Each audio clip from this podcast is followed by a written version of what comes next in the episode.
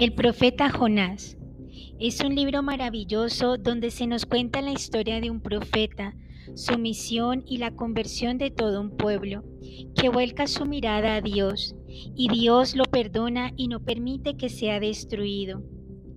El libro de Jonás nos hace pensar en las actitudes del profeta que desconciertan y que son las mismas actitudes que lamentablemente tenemos nosotros hoy el cerrarnos a la misericordia para con nuestros hermanos, el juzgarlos y el querer que se y el querer que vengan sobre algunos que pensamos que son crueles y malos la justicia de Dios.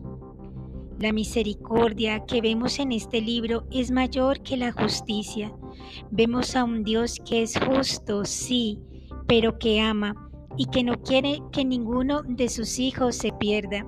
Por eso envía al profeta y que por sobre su justicia estará abundantemente su misericordia.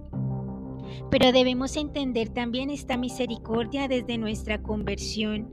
El pueblo de Nínive ayunó e hizo penitencia, cambió su vida de pecado a través de la predicación corta de Jonás. Que nosotros también nos dejemos tocar por la predicación del Verbo encarnado, de la palabra de vida, de Jesucristo el Señor a través de la lectura orante de las Sagradas Escrituras.